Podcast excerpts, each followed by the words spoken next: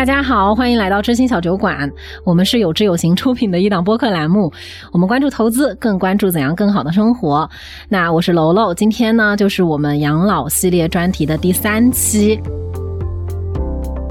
我们今天聊的主题就是养老防骗这件事儿。为什么是这个主题呢？是因为前两期嗯也有嘉宾来和大家分享了一下怎么样去做养老规划，也有嘉宾来跟大家讲解了一下个人养老金制度到底是怎么一回事。那我们就想啊，大家为自己的养老存钱、努力规划，这是属于进攻型的行为。那我们也要做好防守，这个防守就是要好好守住自己的财务。不要被任何形式的骗局给套牢了，所以这一期就是找到了严志鹏严教授来跟我们好好聊一下养老防骗这件事情。那为什么请严志鹏教授呢？其实大家之前听小酒馆的应该也都知道，严志鹏教授之前在我们的六一儿童特辑也和大家分享了一下他的儿童财商教育的经验。然后这一次是关于养老防骗这一块的，那这个跟严志鹏教授自己的研究以及他最近经历的一个职业的转变。其实是有一些关系的，我觉得严志鹏教授可以先跟大家介绍一下你的近况。好的，好的，谢谢主持人啊，非常感谢啊邀请再次参加这样一个节目。我过去呃十多年啊一直在美国一个高校里面啊，新德心理工学院是做金融学教授，但是在今年啊三月底的时候我辞职了，回到了国内，加入了中国的一个资产管理公司。主要业务其实和养老也相关啊，这其实也是我回国的一个主要原因吧。啊，因为在几年前啊，我父母参与了一个所谓的投资，但其实是个骗局，他们大辈子的积蓄呢都被骗了，这对他们的呃。啊，无论是从呃精神方面考虑，还是从身体上考虑，啊和财富考虑，都是一个沉重的打击。啊，我父母年纪比较大了，我想我离开啊国内已经有二十一年了，我零一年出国，我觉得这是一个很好的机会，能够回到国内，啊，一方面可以照顾父母，另一方面能够啊从事啊养老理财方面的一些啊工作和研究吧。这就我的现在一个境况啊，我过去六个月已经在国内啊工作发展啊，做一些养老投资方面的一些工作。那既然是讲养老防骗，不如我们这样，就是因为刚刚您也提到了自己其实是在家庭中亲身经历了一些关于养老方面的骗局，我觉得不如就从您的故事开始，就是不知道您方不方便跟我们分享一下，您和您的父母是具体经历了一些什么样的事情？好的，嗯，有些人可能知道，国际上非常有名的一个家族叫罗斯柴尔德啊，Rothschild。赫赫有名的一个家族，那他当中有个人叫内森·罗斯柴尔德，他有句话啊，我记记得也非常深刻：发财需要极大的勇气和谨慎，而当你拥有了财富，你需要十倍的智慧才能保住它。嗯，这句话给我印象一直非常深刻，不单单是针对老人，针对所有人，这个我体会非常深刻啊。刚才主持人问到我父母的一些事情，其实啊，我父母设计的骗局啊。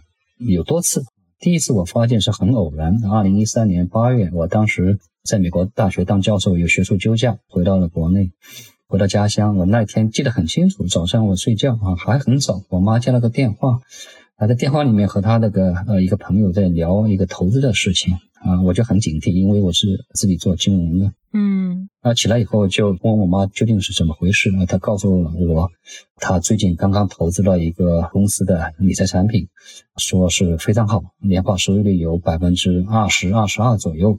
哇，我一听就觉得头脑一炸，我觉得这么高的收益率，又是投到一个实体的东西，呃，我我就觉得可能有问题。我说你把那个公司的名字告诉我，我帮你查一查。那很快的啊，我在网上一查，就觉得肯定是骗局。为什么？这个公司的网站上有些照片，有些厂房的照片和办公楼的照片，照片上没有一个人，很多的办公桌上没有电脑，都空空的。然后看到他公司还列出了一些得了奖项，参加的什么展览会啊，什么金奖啊。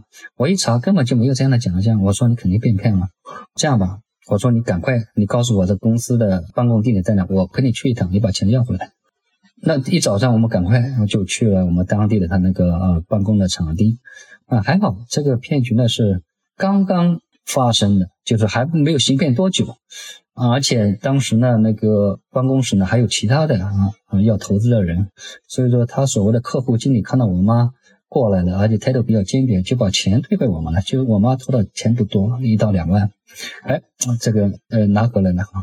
拿回来了以后，我觉得这样仅仅是我们一家把钱拿回来，我觉得不是一个啊很好的做法。所以说，我就带着我妈直接去我们泰州市刑侦大队去报案。嗯，哎哎，报案的民警觉得很惊讶，他说这个还没有发生任何的行骗，你们就来报案了。然后我更惊讶，听到这句话，难道一定要等人啊受骗了？钱没了，要等到变成个群体性事件才能报案吗？我们先回家，我们把来龙去脉啊填了一个表格啊报案了。就当天下午，京东大队的一个办案的民警啊打电话给我，他说你报的案真的是骗局，这个公司的总部在广州，实际的控制人早在六个月前已经被广州的当地的警方已经抓捕。嗯，等六个月之后，他下面的那个爪牙或者是他在各个地方的一些所谓的分公司。居然还在进行行骗啊！这是第一个例子。经历过这个后呢，我很快的在上海证券报上写了一篇文章，以这个事情的来龙去脉啊，写了一篇文章，题目叫《看不见的大猩猩》。为什么要起这样一个题目？因为在哈佛大学有一个啊非常啊有名的实验，就是有两组人传篮球，呃，一组三个人。一组呢是穿黑色的衣服，另外一组呢是穿白色的衣衣服。六个人之间呢不断的传递球，呃，十几秒、二十秒，让你数穿黑色衣服传球的次数。嗯，OK，啊，不是白色，就看黑色穿黑色衣服那一队的人传球的次数。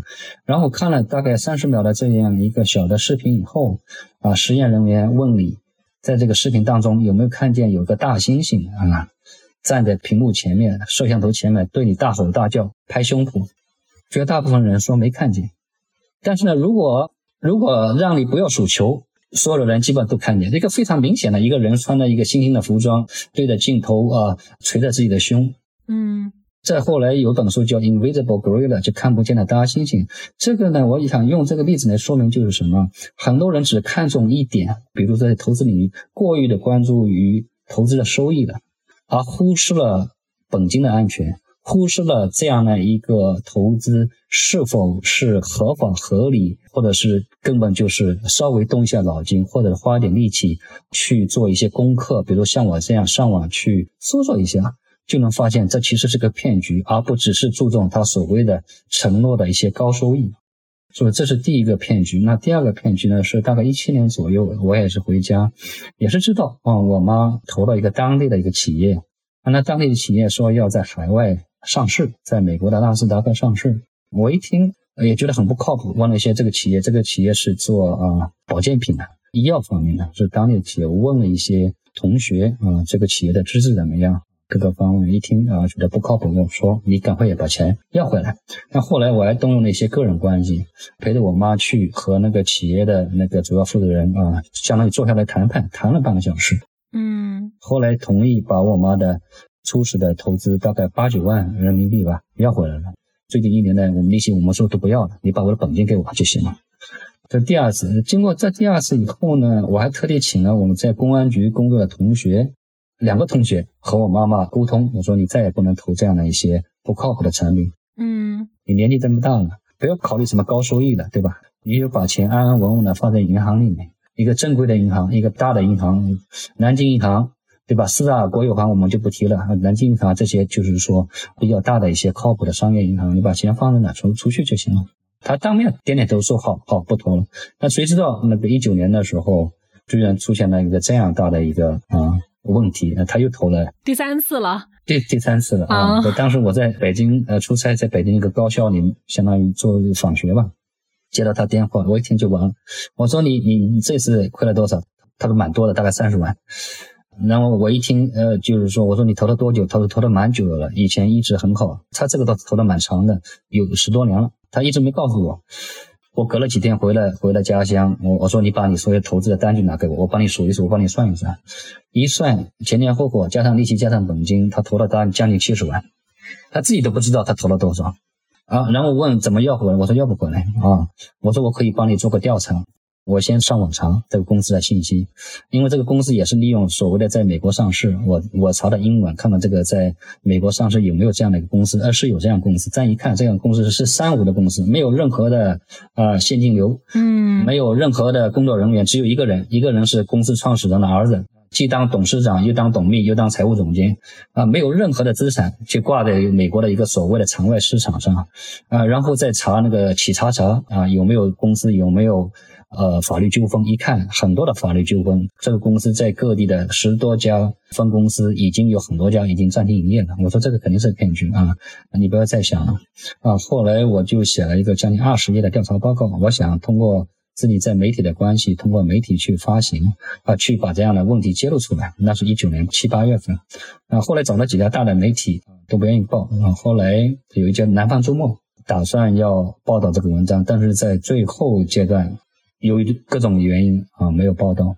这个我想我能做的就这么多了。那我也报案了，报案之前就和我妈到了那个那个公司在泰州的办公场所。嗯，我当着那个那个办公人员的面报警的，因为当时我也请教了在公安局和金安大队的朋友，他说的你在那报警，我就在那个办公场里里面就报警了。我就直接和那个办公人员说：“我说你这个是肯定骗局，他们还不相信。然后呢，我也请其他的围观的投资者，也不少投资者在那，我说你们你们赶快去报案。啊，后来没人相信我。下午去报案呢，在金灯大队去递交材料各个方面的时候，就我一个人，我和我妈，没有其他的人愿意去报案。一年以后，二零二零年八月啊，看到一个官方的报道，这个集团呢。”绝大部分主要的人员被南京的警方已经全部抓捕归案，这是一年之后的事情了。到现在，那个我们当地还有个嗯维权一个群，大概里面有将近两百个老人在里面，我也在里面，我就看他们在说什么。嗯，现在这个各地的法院还在打官司吧，相当于。我个人的判断就是说，根本一分钱都拿不回来。这样的人，他做了这么长十多年的骗局，他要么早就挥霍一空，要么早就把财产转移了。嗯。你这个想要把自己投资款拿回来，基本上不可能。啊，说了太久了，不好意思。没事没事，我一边在听，一边觉得很匪夷所思。匪夷所思几点呢？就是第一，其实您描述的是一个反复上当受骗的故事，嗯哼，对吧？然后第二个是，呃，也能够感觉到说您在其中扮演的角色能够起到的作用，在骗局已经落定之后，其实是非常非常有限的。嗯哼，就这个事儿吧，就会让我意识到说，不管是什么类型的骗局，但总之在养老骗局这一个事情发生的时候，后果其实是非常非常难以挽回的。这个事情其实就是那种防范于未然的事情。据您的这个观察啊，像是养老受骗这个事情，它的现状是什么样的呢？如果我们从那种稍微宏观一点的角度来看的话啊。那针对老人的这一些骗局发生前后，我们去挽救或者说追回损失，这个成功的概率高不高？在国外有些研究啊，在国内呢也有啊一些调研，但是比较少。我举个例子啊，前一段时间苏州市公安局他们也做了一个线上调查啊，他们发现调查者当中百分之三十人的家中的老人有过上当受骗的经历，百分之三十一相当大的比例了。嗯。然后呢，大概是百分之五十呢，啊，老人主动告诉家里人说自己上当受骗了，还有百分之五十呢是这些家里人偶然的了解到情况。嗯，就老人捂着不说，被骗了还不愿意说，不好意思告诉自己的啊子女啊这些，在那个中国养老金融五十人论坛，它有一个年度的调查，那去年的调查发现呢，大概针对老年人啊，大概有百分之二十二的人。有过上当受骗的经历，嗯，但一七年，他们同样的这个中国养老金融五十人论坛的调研呢，一七年大概有百分之三十，所以说呢，最近几年可能稍微下降啊，但是我不知道，因为他没有告诉我他的具体的样本。啊。然后呢，呃，受骗的金额以大概万元以内啊为常见，嗯，当然也有金额特别巨大的，超过百万的，嗯，我用我妈的例子来来来说明这一个，为什么前两次能要回来？后一次要不回来，前两次你可以说是在适中，他还没有最后爆发，被我发现了，相当某种程度上是我逼着他说你一定要把钱取出来，就是整个骗局还没有完全的暴露，狐狸尾巴还没完全露出来。嗯，就这样的一个情况下，我们是前两次把钱要回来，那金额不是很大，第一次大概一两万，第二次八九万都要回来。那第三次呢，这个骗局已经接近尾声了，啊，已经玩不下去了。嗯，这种情况下，你很难把钱要回来。即使知道受骗了，大家去报案，然后经侦局把这些人控制起来，把他的账户控制起来，已经很难去。把钱挽回过来，你特别是这些长期的这个大规模的芯片，他们一定有渠道，早就把资金去转移了，或者是挥霍一空了。所以损失能不能挽回，还是要根据具体情况来分析。但是，一般长期的大型的这种骗局，在运作一段时间之后，钱几乎可以肯定就是不在了。那这对于上当受骗的人来说，就是一个最糟糕的情况了。那我们谁也不想陷入这种困局中，但好像又并不知道该如何防备。牵涉到这个你刚才说的一些问题，针对一个骗局，无论是投资骗局，还是比如说养老品，还是医疗保健这些东西啊，骗局，我们可以分事前、事后、事中。嗯，事前我们怎么去防备？那这方面呢，其实国家到地方也都意识到了。现在我每天早上，嗯，早如果早上起来早看中央二套财经频道，七点档的第一时间，八点档的，他有时候介绍很多的骗局。但是呢，这些宣传老百姓看了有多少？看了以后，他听进去有多少？听进去以后，当他面临抉择的时候，他能否做出一个正确的、理智的判断？我们不知道，也没有这样的一个深入的研究啊。所以说，这方面其实对于学术研究或者是相关的啊监管机构的研究，我觉得是一个新的课题。这第一点，事前啊，事前大家都意识到也正在做，但是效果有多好？这个没有一个很科学的大规模样本的一个呃分析和研究，嗯，这和疾病一样，事前预防做得好，其实是最佳的防范手段。是的，是的。然后我们谈谈适中，适中，那出现这个问题了，一有一定的苗头，你怎么去处理？但是这个苗头是谁发现的？老人在深陷局中，他可能不发现不了，这需要他边上的人，他的子女，他的亲戚朋友去点拨他。呃，适中就要看老人所在的一个生活环境，他的家人对他是不是很关心，经常和他沟通问一下，爸爸妈妈，你最近有没有买什么东西，有没有投资什么东西？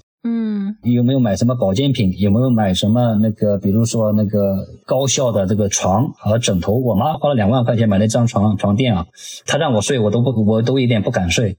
他说的里面有什么各种各样的能够治疗疾病的东西？嗯啊，就这种就专门针对老年人的东西，就是说需要子女和亲人的关怀不时的沟通。这适中，一旦发现有问题，及时的止损，不要让他再继续往前面投钱了，对吧？像我妈为什么一下子能够亏掉七八十万？因为她过去那么多年一直在投，呃，拿到所谓的高的本利息的时候，又把利息再放进去，也就是他钱一直不拿出来，也没有给到你一个可以进去干预的机会。因为他很笃信这个这个不是骗局，就是他很笃信，他就是觉得自己在做投资。对，而且有可能是我自己吧，因为我长期在国外啊，没有经常性的做的关怀吧，可能一两个一个礼拜打一次电话，打电话其实也很少问到，问他只是问他生活怎么样，身体怎么样，也不太的关注他的理财啊，或者是买保健品啊这些方面，可能是从作为子女的角度来讲，我是做的不到位的地方，这是事中，那事后。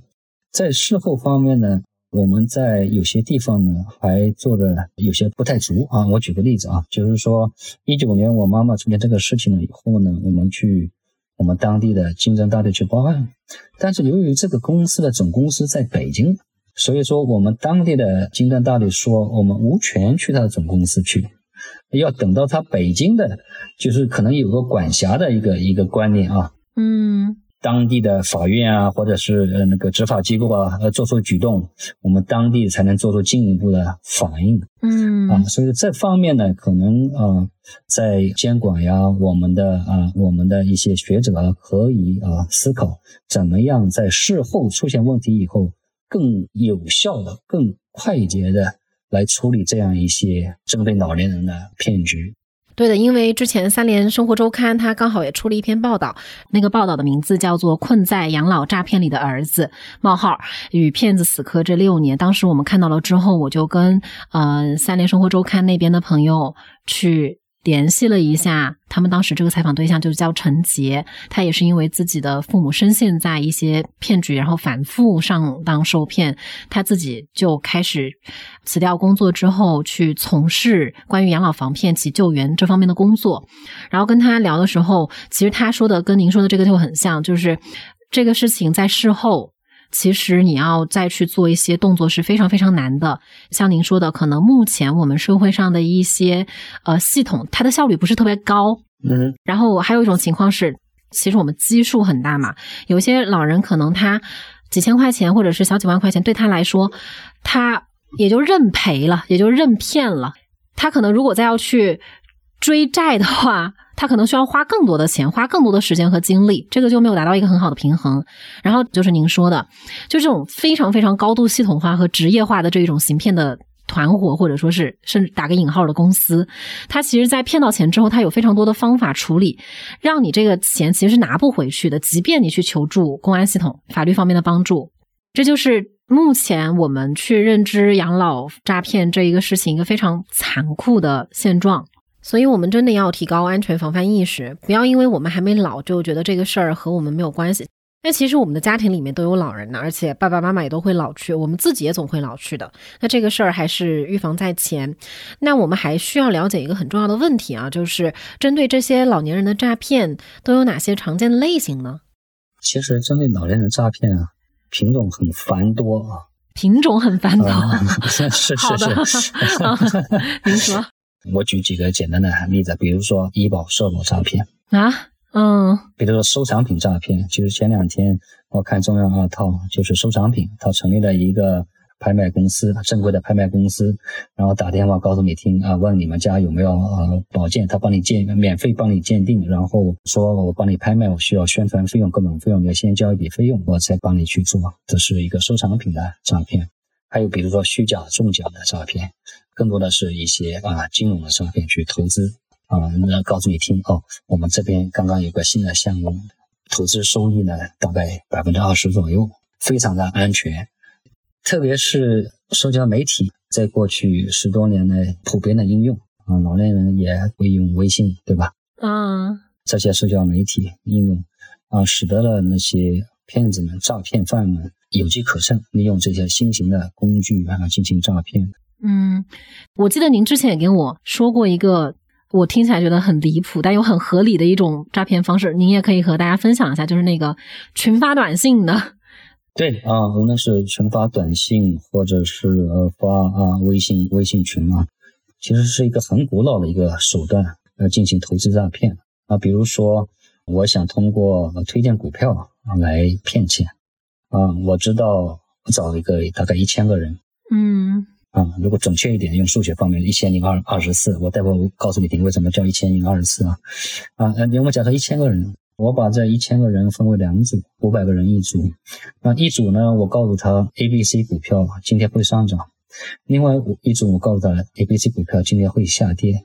那其实一天下来收盘的时候，这个股票只会上涨或下跌，这个平盘的很少，对吧？嗯。啊，所以说一天下来有五百个人，啊，无论是上涨和下跌，五百个人会收到一个我预测准确的信息。啊。那那另外五百个人啊，我说错了，那另外五百个人我第二天就不联系他了。第二天我会向这个。剩下的五百个人再次推荐另外一个股票，叫一二三。我把这个五百个人也分为两组啊，两百五十个人，两百五十人。其中两百五五十个人告诉他，第二天这个一二三这个股票会上涨；另外两百五十个人会告诉他会下跌。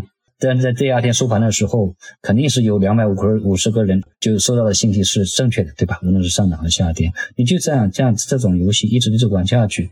肯定是至少有一个人在十次啊，十天连续十次推荐，他收到这样信息，他都认为我的推荐是准确无误的啊。为什么十次啊？二的十次方是，二零啊一零二四一千零二十四，这种游戏做下去就是说。我连续推荐了十天，你收到信息都是准确无误的。嗯，这样的概率你想想是肯定是非常低的。如果啊很幸运或者是很不幸运，你是这样一个人的话，你可能会相信这个人的投股能力或者推荐股票的能力。神算子啊，他就是。对呀对呀，这样一千个人，但如果他的基数很大，比如说是啊一百万个，那这样做了十天，其实有一百个人。都会收到那个这样的连续十天都推荐准确的这样的一个信息。这一百个人，这一百个人当中，只要有十分之一，十个人相信这个人的这个所谓的投资能力啊啊那个神奇的能力，然后把钱投给他，那这十个人很不幸就上当了。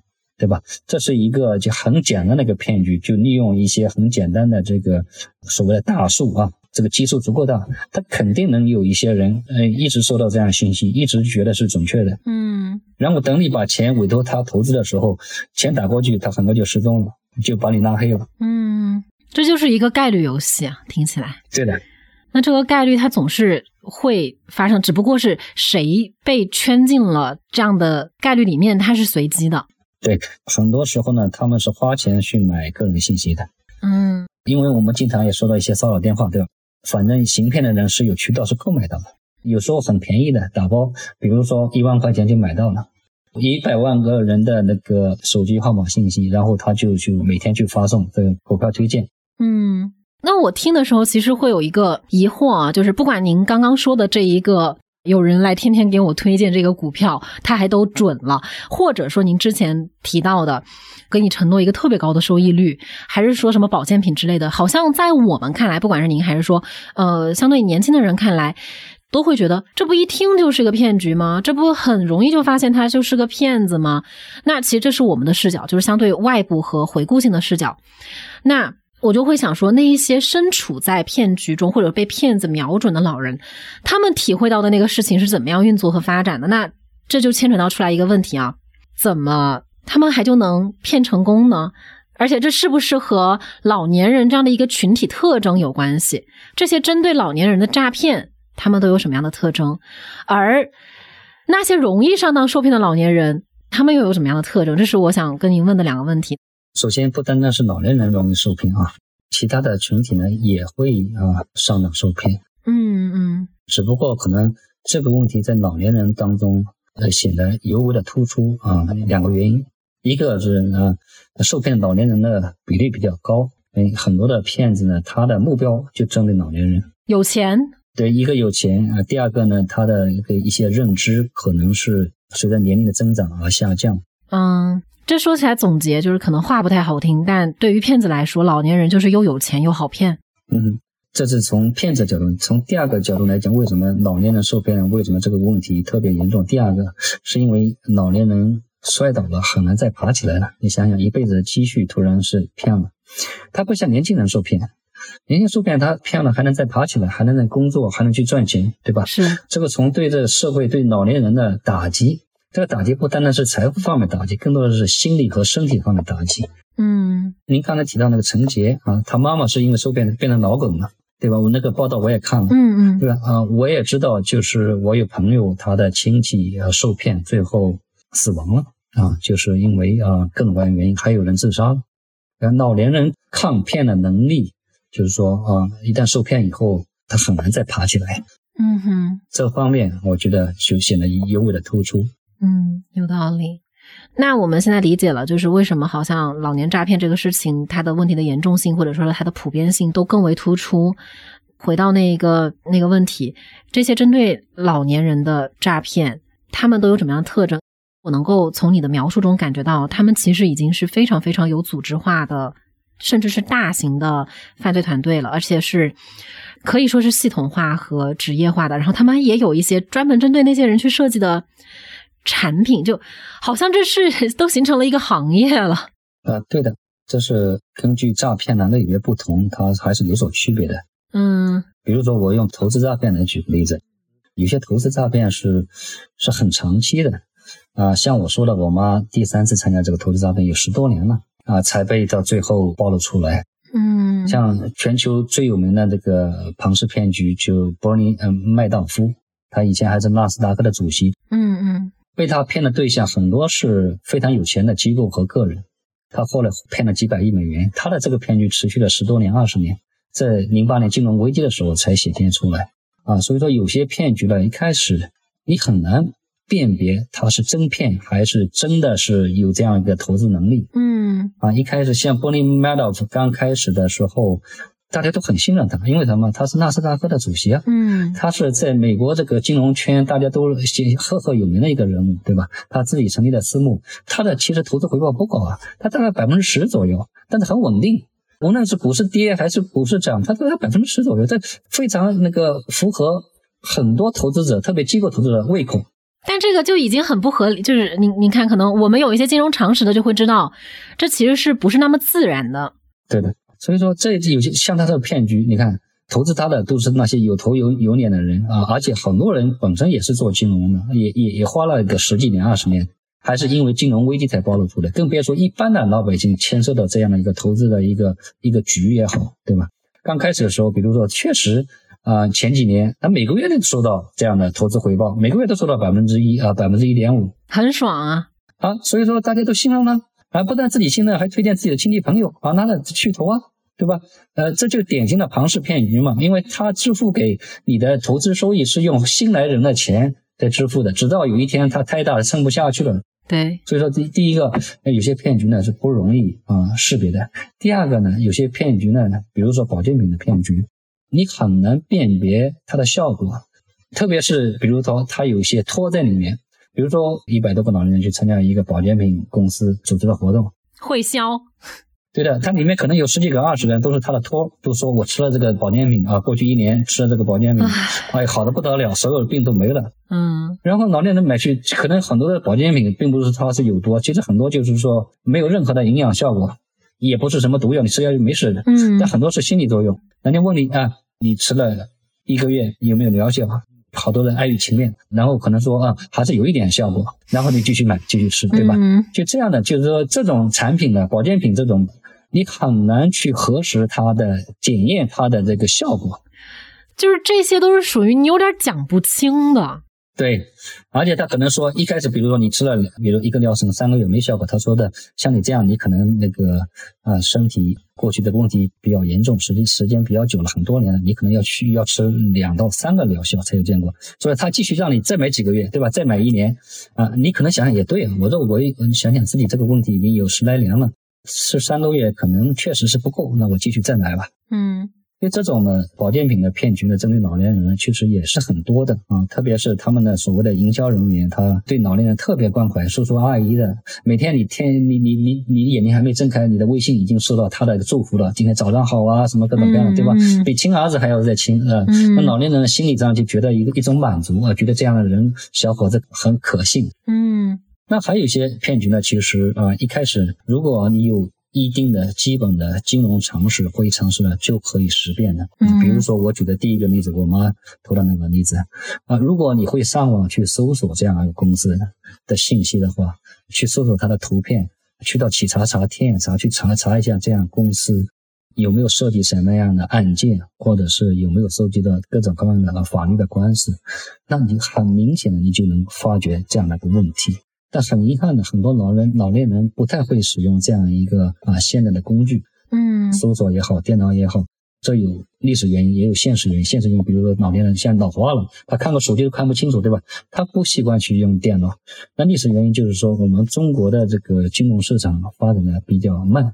中国的证券市场大概一九九零年上海证券交易所开才成立，对吧？然后深圳证证券交易，这个之前很多的，你有钱只能存银行。或者是呃亲戚朋友这个村庄的这一个工厂里面的同事借的，就相当于所谓的私人借贷，嗯，或者买一些国库券，对吧？你真正牵涉到各种各样的理财银行理财产品，各种各样的呃股票衍生品的产品，是在九十年代呃市场慢慢的建立完善起来才有的。所以说，像我们父母这一辈，七八十岁、六十五岁以后，他们一辈子一大辈子基本上没有接触过这样的金融的产品。啊，所以说他们对这些产品呢，呃，理解的程度呢比较低啊，所以说他们比较容易受骗，特别是一听说啊，这个公司打算在比如美国上市啊，需要先发原始股，嗯，很便宜的，一上市你要赚十倍啊，甚至更多，而且就是说，比如说是通过当地的一个托啊，当地的分公司也是当地人，也觉得可以信任，就很容易的上当受骗。那这种利用国内外市场的不对称，嗯。您刚刚说到的举的第一个例子，那个庞氏骗局麦道夫嘛，说他是一个非常有公信力的人。嗯然后第二个又是说那个保健品很多，他们会组织那种会销的形式。对我就想起来之前陈姐跟我分享的说，就是您看这一些骗子现在有多专业啊，多么的训练有素。他邀请你去门店，或者他去邀请参加那个会议，他不仅有出版物，就是给你写的明明白白的，然后还有各种门体门店体验，你可以看到，哎，这个老板好像和各种。就是不管是政府机构里面的那种公信人员，还是市场上大家都熟知的那一种什么马云啊之类的，有合影，还有一些简乱，就是他们其实是拼凑出来的素材，但好像是给他们背书的一些视频，包括什么专家会议，就是这些招式一出来，加上老年人您刚刚提到的他的一些社会功能，或者说他使用各种现代化工具能力的减弱，一合上，其实我们设身处地的去想象一下。我觉得老年人真的去很好的防骗是挺难的一件事情。如果他已经被瞄上了的话，他已经进入到这一个圈套里面的话，就对于他们来说难度确实是非常大的。所以这也就是引出来一个反思，就是当老年人他确实防骗这件事情，他自己能力有一个局限性，那我们就不得不谈到家人了。就是在这个事情中间，家人或者说是子女，一般来说他们扮演的是什么样的一个角色？对于去干预可能父母上当受骗这件事情的难度在哪里？那些比较容易上当受骗的老人，会不会有这么一个特征，就是可能在家庭关系，可能他比较孤独哈？你刚刚说到他会信任外面的人给他的关心，一个是比较孤独，二个是可能跟自己的家庭成员之间的沟通也是有一些障碍的，这会不会是一个比较明显的群体特征？嗯，有可能。我个人认为啊，就是。容易被骗的老人呢，一般来说，他可能认为自己还是有相当强的判断能力，可以独立的做出一个投资的判断，或者是购买保健品的判断。他相信自己有这样的能力，这是一个。就是这样的老人呢，可能有一定的知识背景啊，啊，也是受过嗯一定的教育。用句通俗的话说，见过世面，他觉得自己哎见了很多，觉得这个可能不是骗子。其实他不知道骗局已经进化了很多轮了。这是一个，他们相对来说觉得自己对自己还是有信心啊，觉得自己有能力做出这样的一个投资的判断或购买的决定，对吧？嗯。第二个呢，就是说，嗯，和子女的沟通啊，如果是有子女的，有些有些有些家庭是没有子女，对吧？你如果是有子女和子女的沟通。有些老人呢，即使和子女关系不错啊，但是在这方面呢，也未必会听子女的。有些骗子就是说，你不要告诉你的子女，因为有些子女会从他自己角度来想啊，特别是父母和子女关系一般的，可能还是考虑子女是不是很自私啊，要想老人的财产呀，嗯，啊，就这方面呢，就是老人可能很多的考虑吧，所以说这个很难。包括您之前也跟我分享过，说如果可能子女去帮助老人揭穿这个骗局，或者说是有一些什么样子挽回损失的行为，可能搞不好还会闹得家庭里面关系鸡飞狗跳，甚至是反目成仇。再说的宽一点，就是外人，即便像是警察这样的人去处理这个骗局的时候，可能也还会有一些深陷局中的人不乐意，呃，这就很尴尬。就是我当初。出现第一个问题，报案的时候，报案我们在填写材料的时候，就看见有一个八十岁左右的当地老人也在那儿和警员聊天。后来那个警员告诉我，这个老人基本上天天来，他几个月之前啊，把他那个获得的房屋拆迁款大几十万都投了一个外地的一个骗局，嗯，被骗了以后报警，然后呃每天都来问这个案件进展情况怎么样。为什么第一个报案的时候，警察觉得很惊讶呢？为他们其实也有口中，我说你们为什么不过早采取行动？他说，如果过早采取行动啊，那些投资的嗯老百姓有可能认为警察破坏了他们一个很好的一个投资机会，因为这个警察或者公安做出的这些举动，导致了他们钱拿不回来，他们甚至会跑到警察局去静坐。啊，因为他们说，诶，我这个每个月每个月收到的投资呃回报都好好的，你为什么突然的去把那些人抓起来，导致我投资的款拿不回来？你是不是要赔我钱呀？啊，所以说警察说他们有时候也很无奈，啊，如果过早的采取行动，有可能那些投资者会质问，或者是啊，我我也不知道用什么词来好啊来形容来来警察的这些举动啊，因为他们确确实实在过去一段时间都是拿到他们投资回报啊，还没有出现问题。是，这方面呢，就是一个很综合、很复杂的问题，就需要我们社会上所有人去关注这样的一个问题。在国外，就是说，呃，金融的常识是一个基本的人权，啊，有相当一部分的被骗是因为啊对一些金融的常识不理解、不了解。举个很简单的例子啊，我们现在呃国民生产总值 GDP 增长率，比如说大概是百分之三到五，嗯。那你想想，一个公司能够回报大概是多少？你想想看啊，嗯，就是个这么简单的问题。如果你没有个基本的一些金融的知识，你很难回答。那 GDP 是什么？GDP 是所有的行业各行各业一个一个一个呃规总，对吧？我们就不用具体的一个定义来，你想想看。所以说，一般的公司它的投资回报，较长时间来讲，它可能某一段时间可能很高，不会超过 GDP 太高。嗯，那比如说 GDP 只有百分之三到五，那，一般公司的投资回报大概啊，我觉得做的很好的大概可能就是七到八。嗯，啊，如果你看一些官方的一些报道，比如说，呃，银保监会那个主席郭树清他曾经说过，几年前曾经说过，高收益意味着高风险，收益率超过百分之六的就要打问号，超过百分之八的就很危险。百分之十以上就要准备损失全部本金，这是官方的啊银保监会主席郭树清的话，我觉得说的很有道理。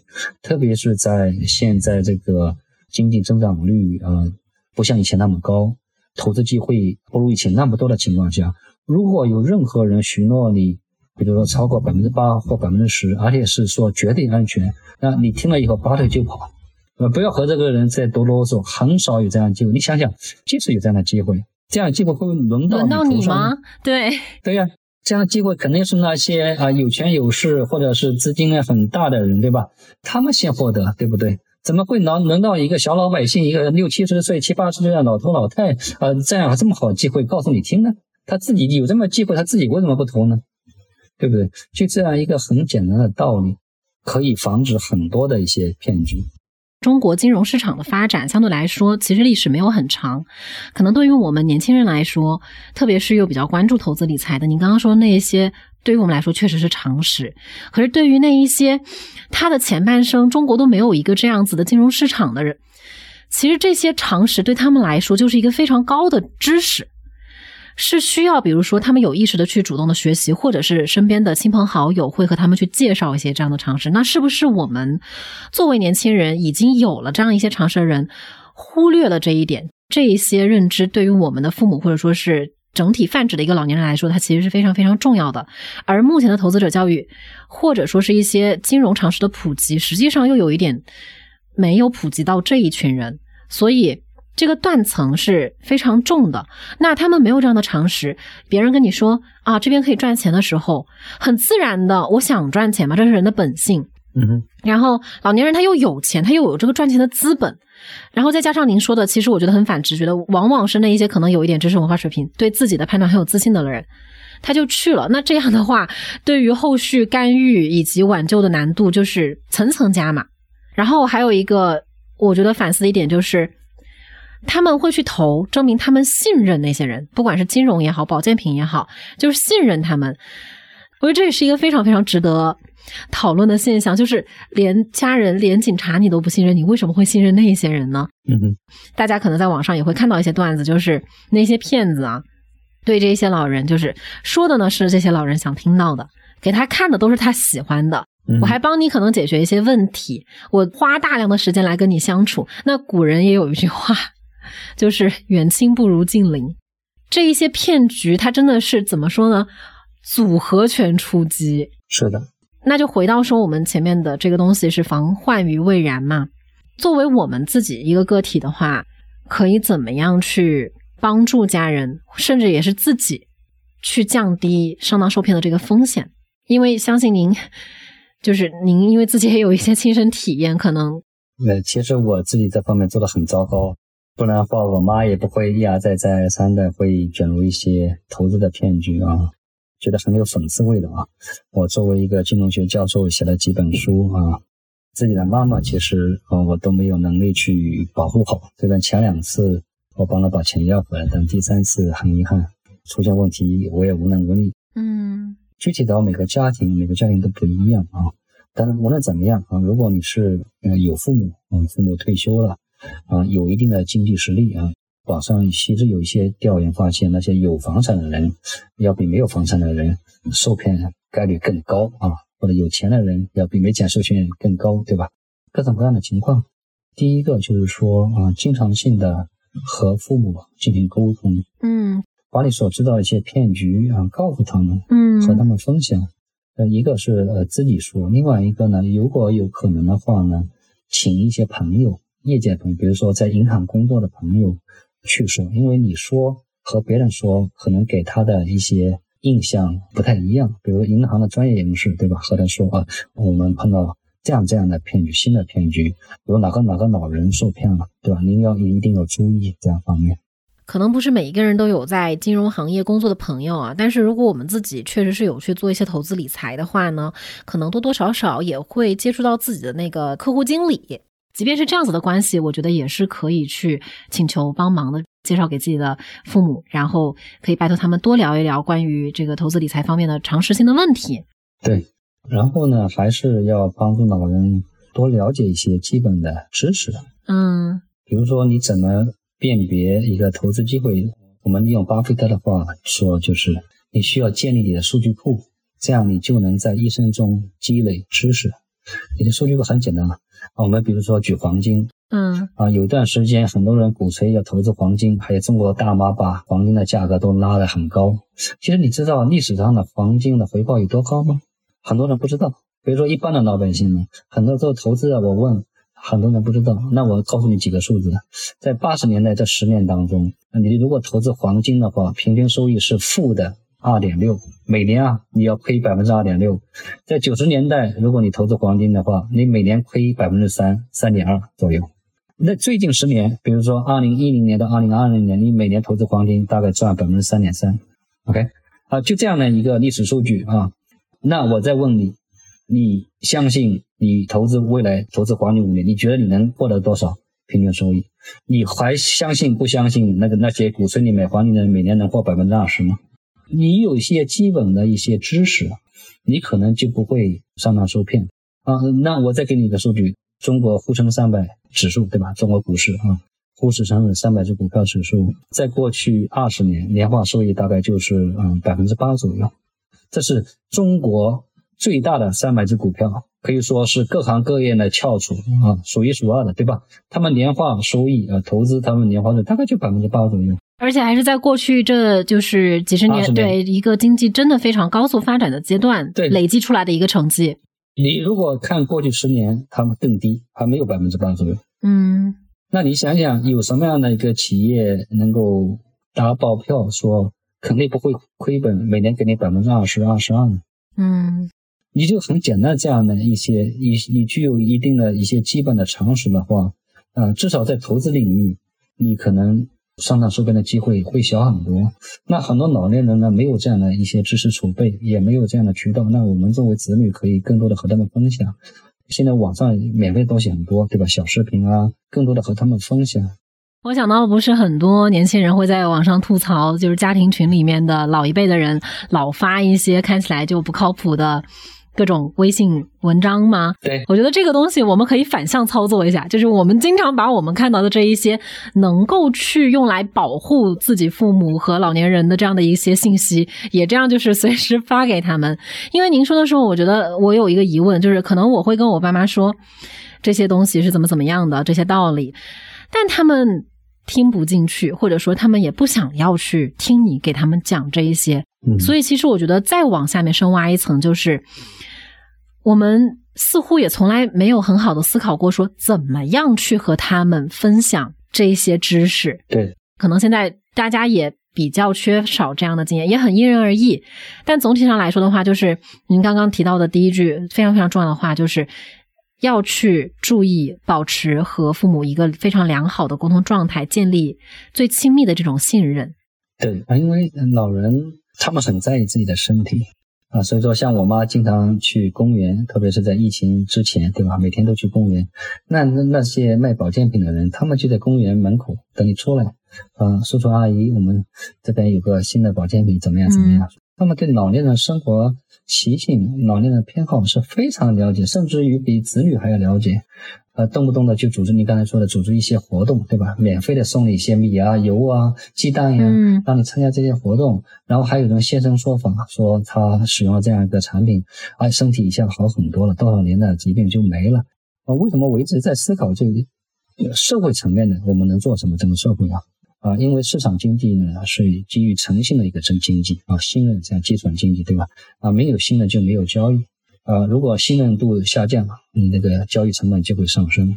我们怎样才能够增强人与人之间的信任，让这种骗局或者是骗子逐渐逐渐的减少？那从政府的层面，我们能做什么？政府现在花力气在做宣传，包括央视。除了宣传，我们还能做什么？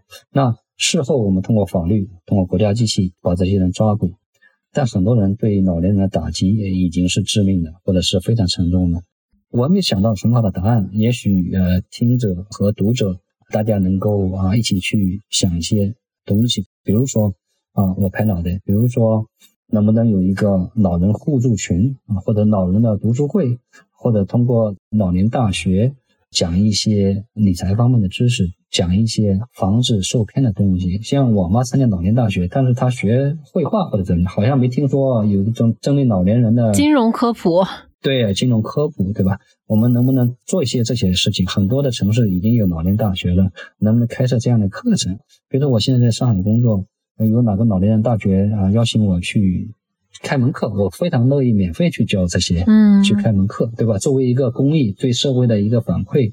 别说上海了，其实很多城市都有这些金融知识啊，相当不错，又愿意去做一点事情啊。嗯，这些事情啊从社会上能够给予这些老人一个更多的帮助和支持。嗯，其实之前我们刚刚提到的那一个报道对象陈杰，他就是花了大量的时间再去做这种老年诈骗援助的事情，然后他给我们反馈的也是一个非常令人呃遗憾的数字，就是他去帮助这些老年人挽回损失，成功几率就是不到百分之二。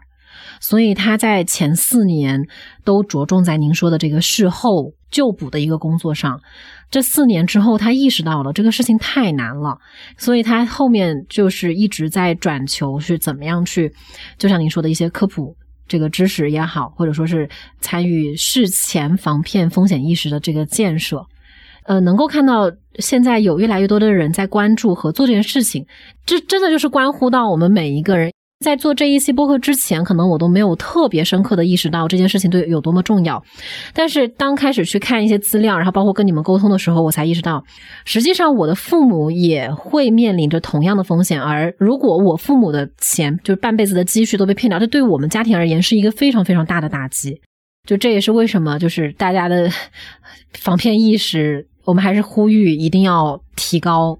哎，我先声明一下，我并不是养老防骗的专家，嗯，我只是因为切身的经历啊，家庭的原因，我经历过几次，报案过几次，但我觉得这方面的问题啊是越来越严重。为什么？中国已经进入一个老龄化的社会。嗯，根据最近的一个二零二零年的社会调查报告，呃，中国在六十岁以上的老人已经达到百分之十八以上。按照国际通行的一个定义，六十岁以上的人超过了百分之十，已经算老龄化社会。我们二零二零年已经达到百分之十八以上，这是一个相当惊人的数字。嗯，对。二零三零年可能要达到将近百分之三十，就是老年人越来越多。我们怎么帮助老年人幸幸福福、健健康康的度完他的晚年，而且？我们老年人的寿命也在不断的啊延长，特别是女性，中国女性的平均寿命已经达到靠近八十一岁，男性七十五岁，那女性又退休年龄比较早，五十五岁，男性现在法定大概六十岁。中国很多的受骗针对女性的也比较多，如果再细分下去，怎么保护那些老年的女性？防止受骗啊，因为她们活得更久，他们那个在退休的这个时间段更长。嗯，所以说我这是一个摆在所有人面前的一个挑战，但我相信未来会更好。如果我们啊作为子女更多的和父母沟通，如果社区更多的组织一些针对老年人的。培训啊，教育或者老年人大学更多的提供这些啊金融方面知识和培训，政府层面啊事前做到更好的、更有效的沟通交流和教育啊，事中一发现问题，立刻可以跨地区打破隔阂去处理啊，去采取行动，事后惩治那些啊违法犯罪分子。我们共同的呃建造这样一个高信任度的。一个社会，然后给老年人提供更好的健康保障和财富保障，我觉得啊，这是我们这一代人啊应该努力去做的。是呢，谢谢严教授，您就已经帮我做了一个这一期播客非常非常好的结尾。无论我们期待着在这方面我们能从个人也好，社会也好，能有什么样的变化，但最最最开始的就是我们的意识要被唤醒。意识到说，现在其实这是一个非常大的问题，且酿造这些问题的土壤也已经有了。就您刚刚说那个老龄化的社会，我脑子里就突然蹦出来，哇，那种没有用的保健品诈骗的市场又大了呢。它这是一个事实，所以不管怎么样的话，如果这一期播客能够分享到一些，比如说可能对大家有帮助的知识，或者说是仅仅是只能够唤起大家的意识，我觉得都已经非常非常好了。就非常谢谢严教授的时间，谢谢你分享了自己的故事，然后也分享了自己的观察。谢谢谢谢主持人，谢谢您的邀请。谢谢谢谢，那我们今天就到这里，拜拜拜拜。谢谢你收听到这里，您的收听、分享、反馈对于我们来说都非常的重要。如果您要是觉得我们的节目还不错，欢迎你把它分享给你的朋友、亲人、同事。如果您在苹果播客收听我们的节目，那就太好了。我们无比盼望能够得到您留下的五星好评，您的鼓励就是我们前进的动力。如果您对了解更多的投资理财资讯感兴趣呢，也非常欢迎下载我们的 App，有知有行。我们下期节目再见，拜拜。